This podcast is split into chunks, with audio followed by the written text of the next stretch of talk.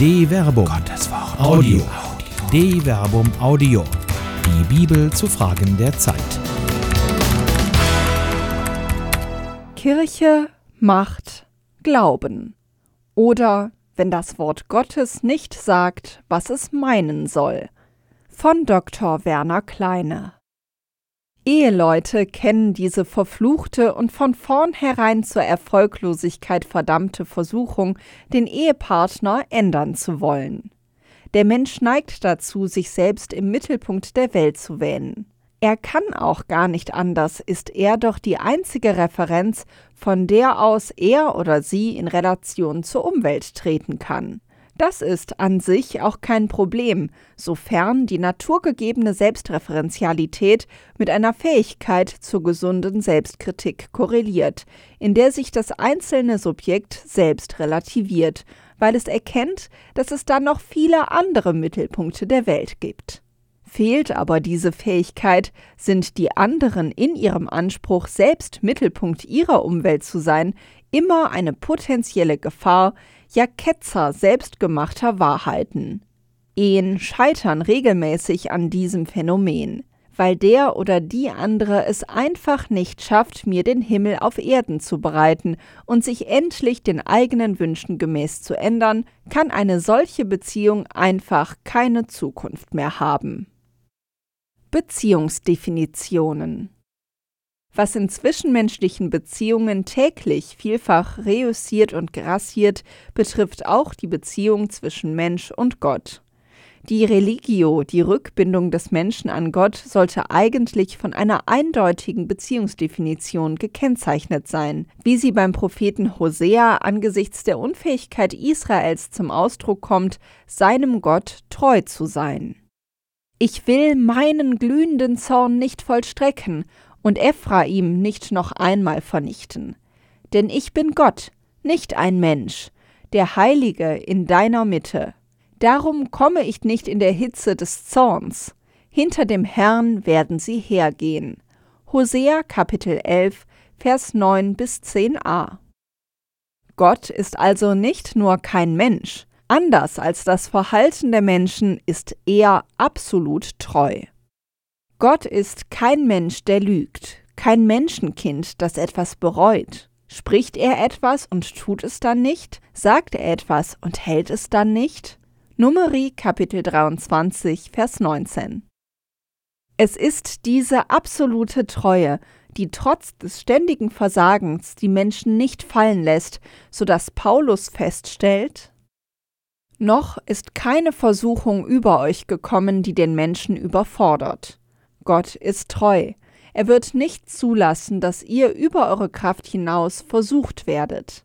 Er wird euch mit der Versuchung auch einen Ausweg schaffen, so dass ihr sie bestehen könnt. 1 Korinther Kapitel 10 Vers 13 Paulus kennt den Gedanken, dass Versuchungen, griechisch Pairasmoi, über die Menschen kommen, und offenkundig schließt er nicht aus, dass diese Versuchungen ihre Ursache in Gott haben können, der gleichzeitig einen Weg aus der Versuchung weist. Die Versuchung erweist sich damit als Erprobung, verstanden als Ertüchtigung im Glauben zum Leben. Für Paulus würde der Glaube ohne solche Ertüchtigungen klein bleiben und nicht erwachsen werden. Ein reif Glaubender weiß eben, wo sein Platz ist. Sie oder er ist Mensch und Gott ist der Schöpfer.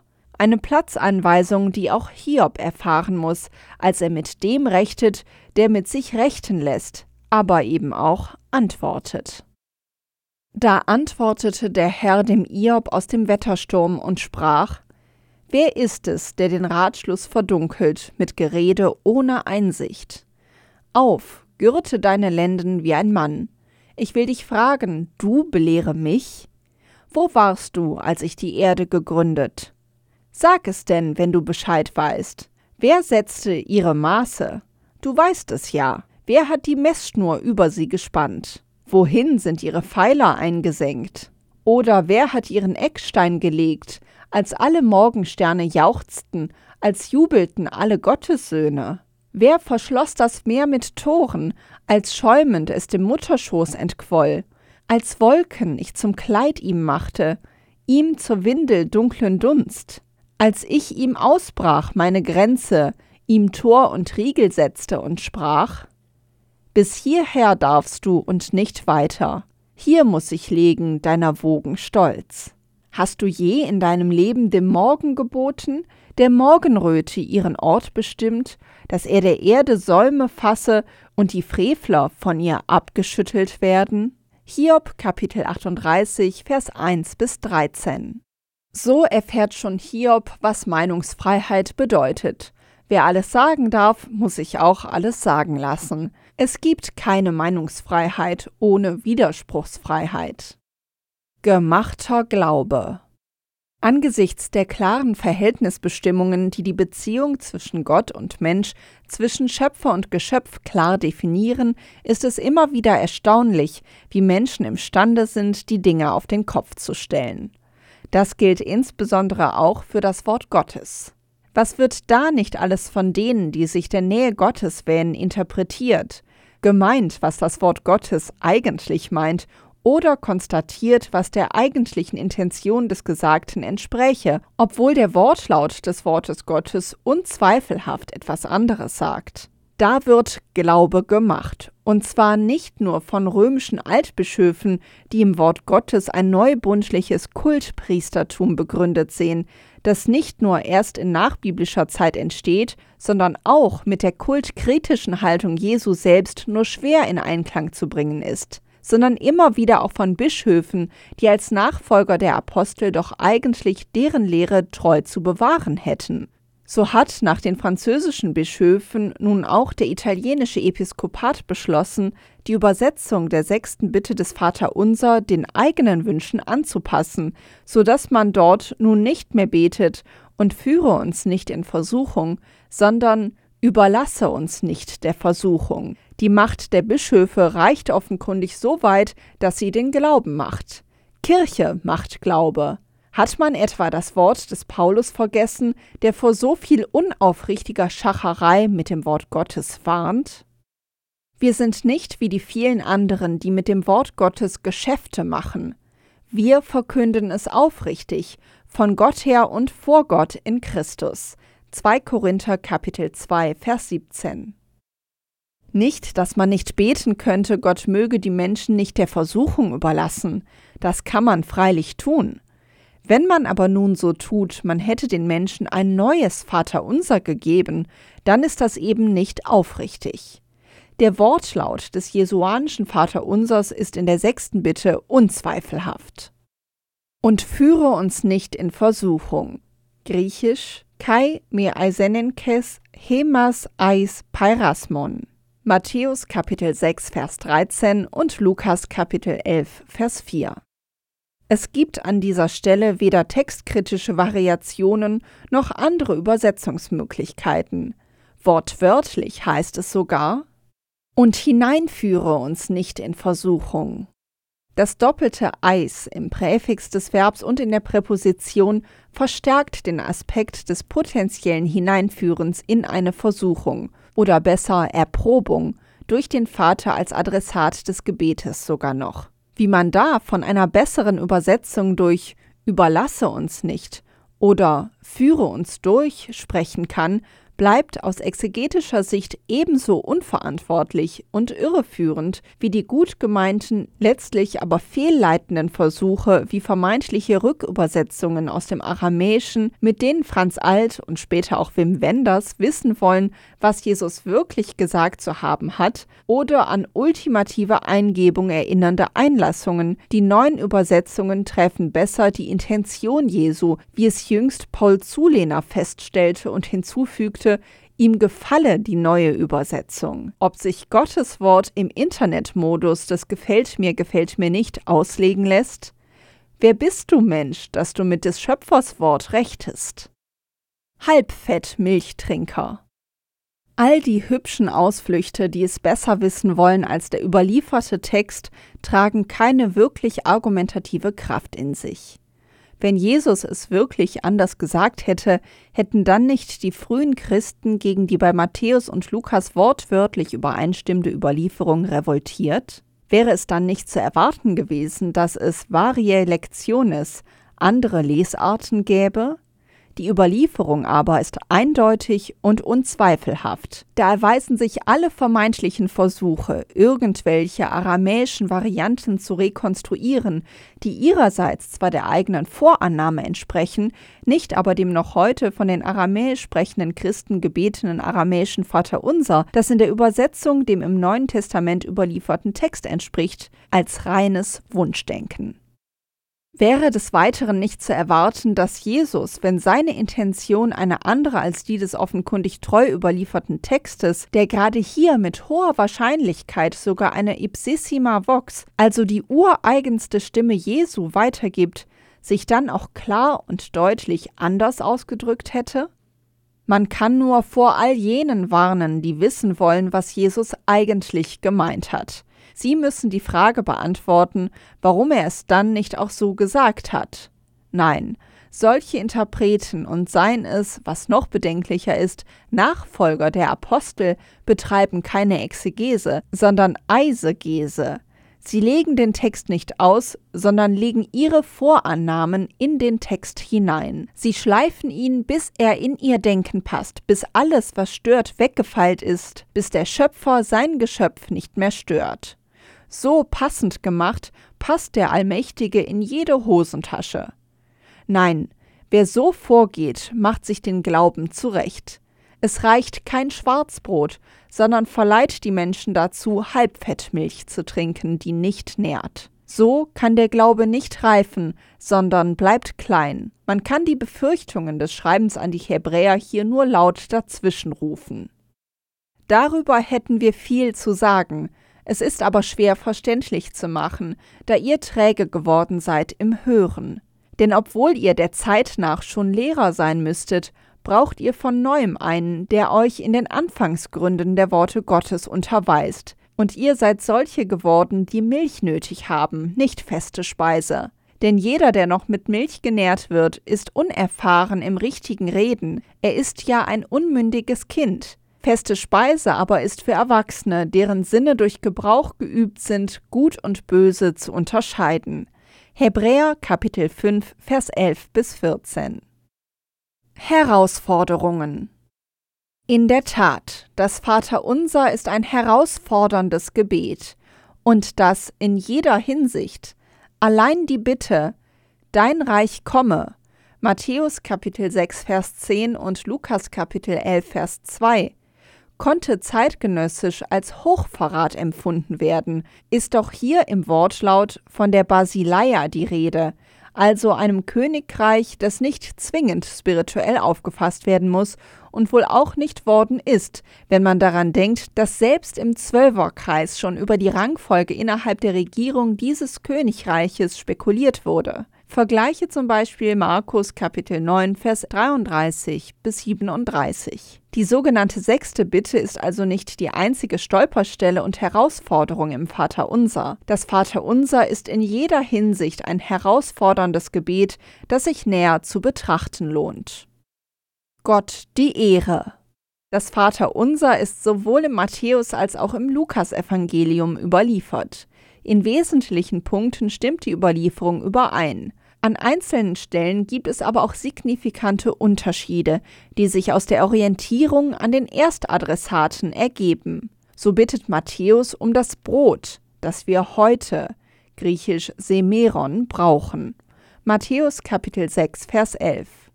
Während es bei Lukas heißt, Gib uns täglich, griechisch To kath hemeran, das Brot, das wir brauchen. Lukas Kapitel 11, Vers 3. Darin kommt die unterschiedliche Denkweise der Erstadressaten zum Ausdruck. Matthäus schreibt an eine judenchristliche Gemeinde, die noch jüdisch und wahrscheinlich damit sprachlich semitisch denkt.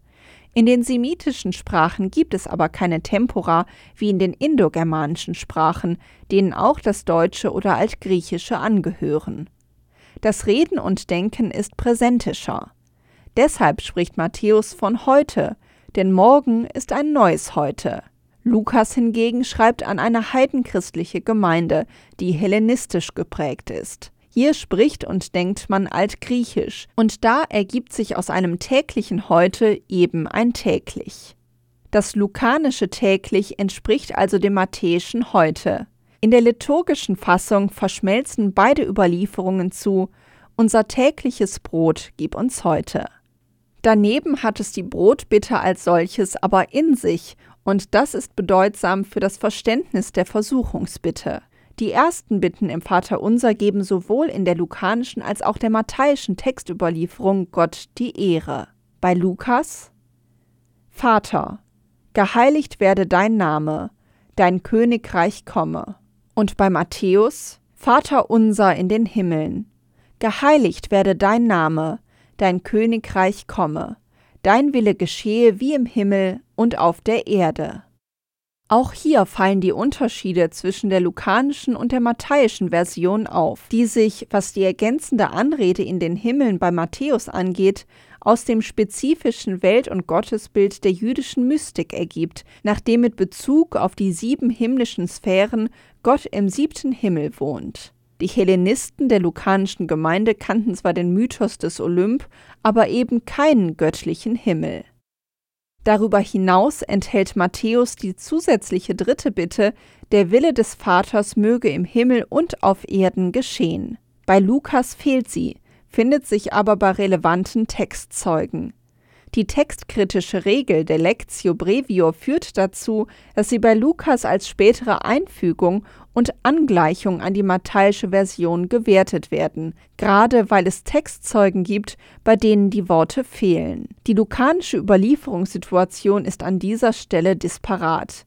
Dass die Worte sich ursprünglich auch bei Lukas gefunden haben, ist damit nicht ausgeschlossen, aber eben auch nicht sicher.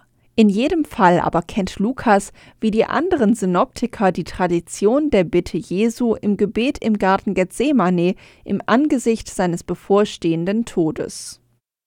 Vater, wenn du willst, nimm diesen Kelch von mir, aber nicht mein, sondern dein Wille soll geschehen. Lukas Kapitel 22, Vers 42. Mit dem Vater unser auf Augenhöhe. Mit der vierten Bitte ergibt sich nun allerdings ein bemerkenswerter Perspektivwechsel, der auch für die folgenden Bitten relevant ist.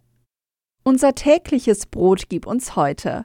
Matthäus Kapitel 6, Vers 11 und Lukas Kapitel 11, Vers 3. Man muss hier genau schauen und sich klar machen, was Brot ist. Was Brot ist, das kommt in den an die jüdischen Brachot, also Segensgebeten angelehnten Lobpreisungen wieder, die der Priester in der römisch-katholischen Eucharistiefeier nach der Gabenbereitung über Brot und Wein spricht. Das Brotgebet lautet Gepriesen bist du, Herr unser Gott, Schöpfer der Welt. Du schenkst das Brot, die Frucht der Erde und der menschlichen Arbeit. Wir bringen dieses Brot vor dein Angesicht, damit es uns das Brot des Lebens werde. Hier wird deutlich, dass das Brot nicht vom Himmel fällt. Im Brot kommt das Geschenk göttlicher Gabe als Frucht der Erde und das Werk menschlicher Arbeit zusammen. Es ist ja bemerkenswert, dass die vierte Bitte nur um Brot und nicht auch um flüssige Nahrung, derer der Mensch ja genauso bedarf, bittet. Es geht eben nicht um eine Versorgung wie im Schlaraffenland. Die vierte Bitte aktiviert die Selbstermächtigung des Menschen, mit den ihm von Gott zur Verfügung gestellten Gaben sein Leben zu bewältigen. Ähnlich verhält es sich ja schon am Ursprung der Menschheitsgeschichte, als der Mensch, endlich durch den Erwerb der Erkenntnis von Gut und Böse erwachsen geworden, von Gott mit einer Grundausstattung versehen ins Leben geschickt wird, auf das er sein Leben eigenhändig gestalte. Gott der Herr machte dem Menschen und seiner Frau Gewänder von Fell und bekleidete sie damit. Dann sprach Gott der Herr, siehe, der Mensch ist wie einer von uns geworden, dass er Gut und Böse erkennt. Aber jetzt soll er nicht seine Hand ausstrecken, um auch noch vom Baum des Lebens zu nehmen, davon zu essen und ewig zu leben. Da schickte Gott der Herr ihn aus dem Garten Eden weg, damit er den Erdboden bearbeite, von dem er gekommen war. Genesis Kapitel 3, Vers 21 bis 23. Die Brotbitte hat es also in sich. Gott bringt den Menschen hier gewissermaßen auf Augenhöhe. Er will mit dem Menschen zusammenarbeiten. Der Mensch aber muss das Seine dazu beitragen. Gott gibt die Frucht der Erde. Brot entsteht erst durch menschliches Zutun. Wechselwirkungen. Diese Wechselwirkung führt sich auch, ungeachtet der semantischen und erstadressatenbedingten Differenzen, Matthäus verwendet hier Begriffe des Wortfeldes Opheile, Schuld, während Lukas von Hamartia, Sünde oder besser Fehler spricht, in der fünften Bitte fort. Und vergib uns unsere Schuld, wie auch wir vergeben unseren Schuldigern. Matthäus Kapitel 6, Vers 12 und Lukas Kapitel 11, Vers 4. Gottes schuldvergebendes Handeln zeitigt eine entsprechende Haltung auf menschlicher Seite. Das eine bedingt das andere. Auch hier zeigt sich wieder, dass das Vaterunser eine Ermächtigung des Menschen zu mündigem und erwachsenem Handeln zeitigt. Gott wirkt durch den Menschen hindurch in die Welt. Er schafft die Voraussetzungen, die sich im Handeln und Reden derer konsequent auswirken, die so beten. Das Vaterunser ist eben kein Kindergebet, bei dem ein lieber Gott alles wunschgemäß bereitet. Nein, der Mensch wird selbst ermächtigt und so in die Pflicht genommen. Nicht gemachter, sondern ermächtigter Glaube. Genau darauf hebt dann in der inneren Logik des Vaterunsers wohl auch die sechste Bitte ab. Und führe uns nicht in Versuchung. Matthäus Kapitel 6 Vers 13 und Lukas Kapitel 11 Vers 4. Die Bitte muss wohl auf dem Hintergrund der beiden vorhergehenden Bitten der Ermächtigung der Beterinnen und Beter verstanden werden. Auf diesem Hintergrund wird klar, worin die Versuchung bestehen kann, vor der hier die Rede ist. Es ist die Versuchung, der eigenen Ermächtigung zu entsagen und alles nach Kinderart von Gott zu erwarten. Das aber ist nicht das Bild, das Gott von seinen Menschen hat, den er nach seinem Ebenbild erschaffen hat, Vergleiche Genesis Kapitel 1, Vers 26. Das ist die größte Versuchung des Menschen, sich zurückzulehnen und darauf zu warten, dass Gott es schon richten werden. Und wenn Gott eben nicht so handelt, redet und wirkt, wie man es sich erhofft, trotzig zu klagen und zu lamentieren. Dazu gehört dann auch wohl, das Wort Gottes so zu verdrehen, dass es den eigenen Bedürfnissen entspricht. Ein altes arabisches Sprichwort hierzu sagt, O Erde, straffe dich, keiner ist so groß wie ich. Es ist die Versuchung dieser Selbstüberhöhung, die einer kindlichen Allmachtsfantasie gleichkommt, die Gott in eine Pflicht nehmen will, die sich selbst aller Sorgen ledig machen möchte. Es ist aber genau das, was in der neuen Übersetzung zum Ausdruck kommt. Gott möge durch die Versuchung führen, anstatt die Erprobung als Ertüchtigung zu begreifen, an der und durch die der Glaube reifen kann. Noch einmal sei an Paulus erinnert. Noch ist keine Versuchung über euch gekommen, die den Menschen überfordert. Gott ist treu, er wird nicht zulassen, dass ihr über eure Kraft hinaus versucht werdet. Er wird euch mit der Versuchung auch einen Ausweg schaffen, so dass ihr sie bestehen könnt. 1 Korinther Kapitel 10 Vers 13 diese Gewissheit, dass Gott den Ausweg aus den notwendigen Erprobungen und Ertüchtigungen, die zu einem ermächtigten, aber eben keinem gemachten Glauben führen, kommt dann bei Matthäus in der siebten Bitte, die sich bei Lukas wiederum in textkritischen Varianten finden lässt, in den Blick. Und erlöse uns von dem Bösen. Matthäus Kapitel 6, Vers 13. Gott wird retten, dazu aber den Menschen zur Mitarbeit ertüchtigen. Gott will erwachsene Menschen, die eines Ebenbildes würdig das Leben schaffen.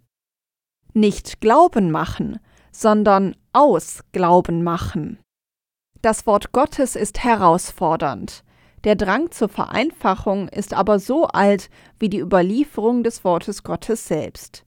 Deshalb kennt die Disziplin der Textkritik ja die Regel der Lectio difficilior, die besagt, dass die Lesart die ursprünglichere ist, die schwieriger ist. Dass der Drang der Vereinfachung immer wieder auch die befällt, die doch die apostolische Lehre treu überliefern sollen, ist höchst bedenklich. Erliegen sie doch der Versuchung jener Vereinfachung, die nicht mehr das Ziel der Ertüchtigung eines erwachsenen Glaubens zum Leben hat, sondern in kindlicher Unmündigkeit die Hände in den Schoß legt. Dabei mahnt schon Jesus selbst. Amen, ich sage euch, bis Himmel und Erde vergehen, wird kein Jota und kein Häkchen das Gesetz vergehen, bevor nicht alles geschehen ist. Wer auch nur eines von den kleinsten Geboten aufhebt und die Menschen entsprechend lehrt, der wird im Himmelreich der Kleinste sein. Wer sie aber hält und halten lehrt, der wird groß sein im Himmelreich. Matthäus Kapitel 5, Vers 18 bis 19. Die Herausforderungen stellen sich den Glaubenden durch alle Zeiten. Für manches gibt es kein Wort des Herrn. Vergleiche 1 Korinther Kapitel 7 Vers 12. Dann sind die Glaubenden gerufen und ermächtigt im Geist Christi neue Antworten zu finden, die Probleme zu lösen und sich in Treue an Gott zu binden. Vergleiche Matthäus Kapitel 18 Vers 18. Wo es aber dezidiert ein Wort des Herrn gibt, kann es nicht darum gehen, dieses Wort des Herrn im Gefällt mir, gefällt mir nicht Modus zu behandeln oder über eine meinen Jesus und seine eigentlichen Intentionen zu resonieren. Was soll das Wort Gottes noch gelten, wenn man es nach eigenem Gutdünken verändert, sei es beim Vaterunser oder bei theologischen Vorannahmen, deren biblische Verifikation nicht ohne chirurgische oder kosmetische Eingriffe in den Text möglich ist? Bischöfe, die hier bessere Übersetzung für ein eigentlich klares Wort Jesu zu finden glauben, erliegen jedenfalls genau der Versuchung, vor deren Bewahrung die sechste Bitte im Vaterunser fleht. Es ist die Versuchung, sich vor den Herausforderungen, die Glaube und Leben stellen, zu drücken und es in kindlicher, wenn nicht gar infantiler Haltung allzu einfach zu machen. Jesus wird es so dann wohl hoffentlich doch nicht gemeint haben, Konsequent jedenfalls wäre es, mit der neuen Übersetzung auch die Gebetseinleitung zu verändern. Es sollte dann nicht mehr heißen, lasst uns beten, wie der Herr uns zu beten gelehrt hat, denn er hat ja etwas anderes zu beten gelehrt. Es sollte dann besser heißen, lasst uns beten, wie unsere Bischöfe es besser wissen als der Herr. Das wäre dann wenigstens ehrlich. So kann dann der Wille der Bischöfe und all deren auf Erden geschehen, die es gerne einfach haben. Ob das aber dem Vater in den Himmeln gefällt, sein Reich komme, sein Wille geschehe. Eine Produktion der Medienwerkstatt des katholischen Bildungswerks Wuppertal Solingen-Remscheid. Autor Dr. Werner Kleine. Sprecherin Jana Turek.